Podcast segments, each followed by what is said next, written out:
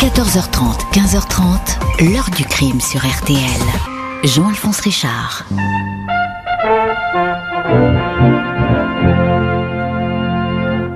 Une toute dernière nouvelle que nous apprenons à l'instant même, le lieutenant-colonel Nut de la DGSE, que l'on avait retrouvé mort il y a environ trois semaines dans l'arrière-pays niçois, finalement ne s'est pas suicidé et il a bel et bien, comme on le supposait depuis de longues semaines donc, été assassiné.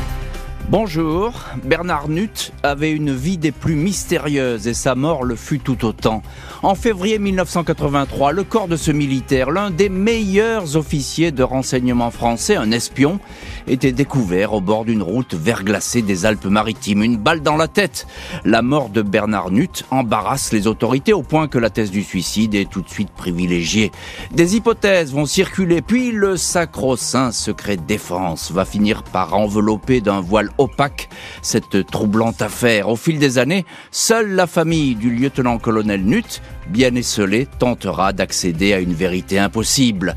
Exactement 40 ans après, les langues ne se sont pas déliées. La loi du silence règne toujours sur cet assassinat. Pourquoi une telle omerta? Pourquoi la levée du secret défense n'a jamais été autorisée? Et que contient vraiment le dossier d'enquête sur la mort de l'officier?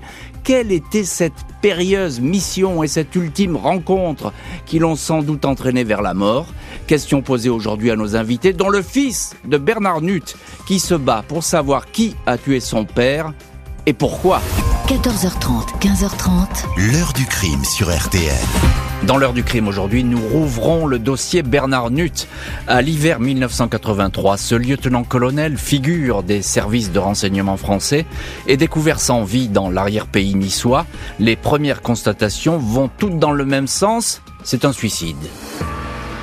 Mardi 15 février 1983, peu après 7h30 du matin, deux employés de l'entreprise Puget Matériaux, qui roulent sur la nationale 202, arrivent à hauteur de l'embranchement des gorges du Sian et du tout petit village de Rigaud, à 70 km de Nice. Il a beaucoup neigé pendant la nuit, 30 cm. Le jour se lève à peine. Il n'y a pas âme qui vive sur ces mauvaises routes. Sur une aire de stationnement, le chauffeur et son collègue aperçoivent une Peugeot 305 à l'arrêt. Le véhicule est immatriculé à Paris. Tout de suite, les employés discernent la présence d'une forme sur le sol. Aucun doute n'est permis. Il s'agit bien d'une silhouette humaine qui repose sous un manteau de neige. Les gendarmes de la brigade de Le capitaine Maldini, l'adjudant-chef Martinez sont immédiatement sur place. Le malheureux, vêtu d'un costume marron foncé à rayures, chemise blanche, cravate et écharpe, repose sur le ventre, le corps perpendiculaire à la voiture. Il n'a pas été victime d'un accident ou frappé par une crise cardiaque. Il a été tué par un projectile qui a touché l'arrière du crâne. Derrière le corps, on retrouve un revolver. Le mort est une personnalité sensible. Il s'appelle Bernard Nutt, 47 ans lieutenant-colonel, officier à la Direction générale de la sécurité extérieure, la DGSE, le contre-espionnage français, le service des missions les plus secrètes. Le SRPJ de Nice, sous la direction du commissaire principal Jean-Pierre Carivin, est chargé de l'enquête. L'autopsie de Bernard Nutt indique qu'il est tombé face contre terre après avoir eu sa boîte crânienne fracassée par un tir d'arme à feu. Le projectile a pénétré à l'arrière de la tête, entre l'oreille droite et la première vertèbre cervicale. Il est ressorti par le front. La balle a éclaté en plusieurs fragments. Impossible de savoir si celle-ci provient de l'arme de service de l'officier, ce pistolet 357 Mag Smith et Wesson, retrouvés à 2 mètres 20 à l'arrière des pieds de la victime. Trois munitions au total ont été percutées dans le barillet. La Peugeot 305, louée par le lieutenant-colonel Nutt, a toutes ses portes fermées, à l'exception de celle du conducteur. Le contact est mis et la radio diffuse de la musique classique, comme si l'occupant n'avait quitté que brièvement l'habitacle. Étrangement, le réservoir est complètement à sec. En dépit des questions soulevées par ces constatations, les enquêteurs penchent pour la thèse du suicide. Les gendarmes premiers à intervenir n'avaient remarqué aucune trace de lutte autour du corps. Le juge d'instruction niçois, Pierre Lafargue, est chargé de cette enquête pour recherche des causes de la mort. Il reste circonspect, pas sûr qu'il s'agisse d'un suicide. La mort de Bernard Nutt surprend tous ceux qui le connaissaient. Cet homme marié, père de trois enfants, était en poste depuis trois ans à Nice, responsable du bureau de la DGSE sur la côte d'Azur. Les affaires alpines, comme on appelle parfois à l'époque ce service Nutt, avait auparavant roulé sa bosse sur les terrains les plus dangereux en Afrique, en Afghanistan, au Cambodge, chargé de missions d'infiltration à haut risque sous divers pseudonymes, dont celui de Bernard Flaubert. Un militaire très discret, très bien noté, fiable, plein de sang-froid, un excellent officier, dynamique et dévoué, déclare à Nice matin le colonel Marcel Paroldi, qui ajoute C'était un homme toujours de bonne humeur, rien ne pouvait laisser prévoir une telle issue. Une semaine après sa mort, les obsèques de l'agent de renseignement sont célébrées à Nîmes, dans le Gard. La thèse du suicide, qui arrangeait manifestement les autorités, ne tient plus la route. 10 mars 83, soit trois semaines après la découverte du corps de Bernard Nutt, le juge Lafargue ouvre une information judiciaire contre X pour assassinat. Il met ainsi un terme aux spéculations de suicide alimentées en sous-main par certains officiers de la DGSE. Pour le magistrat, un acte volontaire est exclu au regard des expertises du laboratoire du SRPJ de Marseille. Le test dit de la paraffine, destiné à savoir si la victime avait de la poudre sur les doigts, preuve qu'il aurait lui-même fait feu, ce test est négatif. Aucune trace de poudre non plus au point d'impact de la balle à l'arrière du crâne ni sur la veste que portait alors l'officier. Même si les experts avertissent que ces traces auraient pu être effacées par la neige, il apparaît que le coup de feu n'a pas été tiré à bout touchant. Une personne a fait feu alors que le militaire avait tourné la tête et s'apprêtait peut-être à remonter dans sa voiture. Qui aurait pu tuer l'agent secret? Des rumeurs courent tout de suite sur une mésentente survenue dans son couple ou le fait que Bernard Nutt aurait une maîtresse. Il l'aurait d'ailleurs appelé le jour de sa mort vers 20h pour lui dire qu'il serait de retour à Nice vers 23 heures. Les policiers savent que Bernard Nutt a quitté le domicile familial, quartier de Fabron à Nice, le lundi 15 février au matin. Il est passé à son bureau, en est parti à 11h15, en indiquant à sa secrétaire qu'il partait pour la Haute-Provence. Il serait de retour le lendemain. L'autopsie précise que Bernard Nutt a dîné 3 heures environ avant d'avoir été assassiné.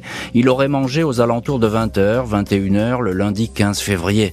Un repas complet au cours duquel la victime a bu un ou deux verres de vin. Aucune trace de médicaments ou de drogue n'a été détecté dans l'organisme. Impossible de savoir avec qui il aurait pu prendre son ultime repas. Nut ne s'est pas restauré à l'auberge qui se trouve à 500 mètres du lieu où on l'a découvert. On ne l'a pas vu dans les restaurants peu nombreux du coin. Cinq témoins assurent avoir vu la Peugeot stationnée sur ce petit parking entre 20h30 et 22h45. L'un d'eux affirme même avoir aperçu un homme à l'intérieur affaissé sur le volant. Seule certitude, Bernard Nut avait bel et bien rendez-vous à la nuit tombée et dans le froid, dans ce coin isolé. L'assassinat de Bernard Nutt est-il lié à ses fonctions confidentiel. Des sources proches du renseignement affirment que l'officier travaillait main dans la main avec ses homologues italiens. Nut aurait ainsi fourni de précieuses informations sur l'attentat du pape Jean-Paul II en 1981 à Rome et notamment sur une possible implication des services bulgares dans cette attaque. Selon le quotidien américain The New York Times, Nut aurait encore livré à l'Italie des éléments sur Victor Pronin, le patron à Rome de la compagnie nationale russe Aeroflot, le français de la DGSE, aurait démasqué Pronin comme étant un agent du KGB soviétique. Pronin avait été arrêté quelques jours seulement avant l'assassinat de Bernard Nutt. Le 5 avril 1983, 47 soviétiques sont expulsés par Paris. S'agit-il d'une réponse à la mort de l'agent français? Euh, L'assassinat de l'agent de la DGSE demeure inexpliqué, même si l'enquête va pourtant se rapprocher très près de la dernière mission à risque conduite par le militaire.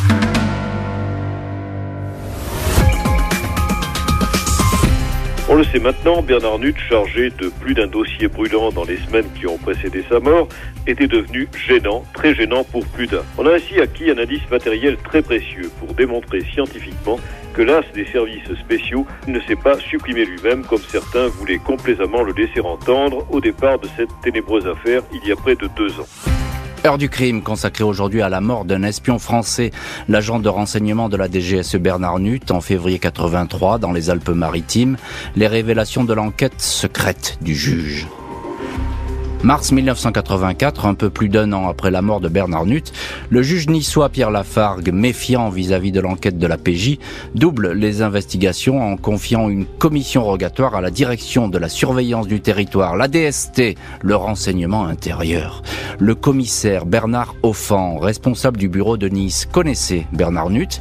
Il savait que l'homme était sur ses gardes. Ce dernier l'avait même approché, révèle-t-il, pour installer un petit pistolet dans un étui dissimulé sous le volant de sa voiture. Cette arme n'a jamais été retrouvée. Pour le commissaire Offan, il ne fait aucun doute que Nut avait rendez-vous sur ce parking de montagne. La reconstitution et la consommation d'essence montrent que le moteur aurait tourné longtemps avant d'être éteint, signe peut-être que l'agent de renseignement et son visiteur ont longuement discuté dans la Peugeot. Le commissaire Offan, qui sera écarté quelque temps de son poste pour avoir été trop bavard, affirmera encore que avant de mourir, Bernard Nutt était sur une mission importante et dangereuse liée au Proche-Orient. Son rayon d'action allait jusqu'au Liban. Décembre 85, le général René Imbeau, alors directeur de la DGSE, écrit pour la première fois que le décès de Bernard Nutt peut être lié à l'exercice de ses fonctions.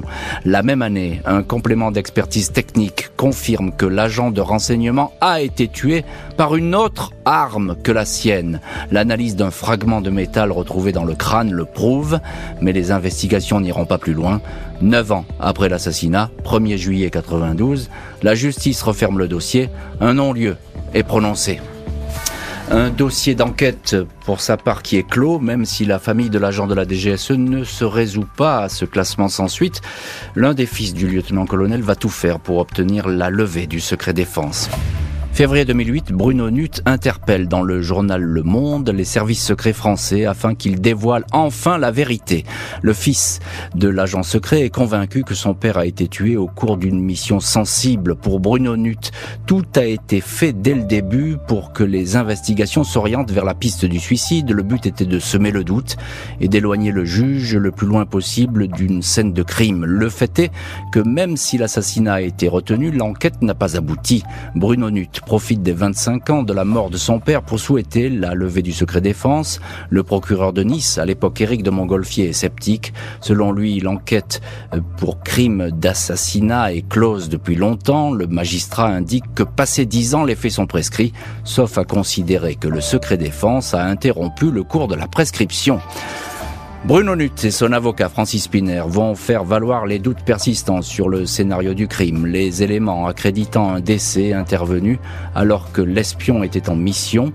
Ils vont attendre en vain une réponse des autorités françaises. Aucune autorisation de levée du secret défense, même partielle, ne sera accordée à la famille.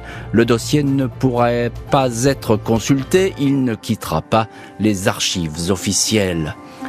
Personne ne sait si le secret défense pourra être levé dans cette affaire, comme si aujourd'hui on ne voulait pas réveiller les fantômes du passé. 39 ans après la mort mystérieuse de l'agent Bernard Nutt, cette mort n'a jamais été élucidée, empêtrée dans des hypothèses fantaisistes, des fausses pistes créées de toutes pièces et une longue série de scénarios plus ou moins crédibles. En 88, cinq ans après l'assassinat de l'espion français, les enquêteurs s'intéressent ainsi à un ancien légionnaire suisse, Andreas Kolb, à la trajectoire chaotique. Kolb, alors accusé d'avoir tué un policier à Toulon et considéré comme dérangé, aurait également été informateur et agent de renseignement à 16 heures dans son appartement il est découvert de nombreuses clés correspondant à des plans que la police met également la main sur une ceinture marquée de chiffres pouvant être des codes de la DGSE. Les enquêteurs vont chercher une possible correspondance avec l'assassinat de Bernard Nutt sans jamais, une fois encore, pouvoir l'établir. L'heure du crime, présenté par Jean-Alphonse Richard sur RTL.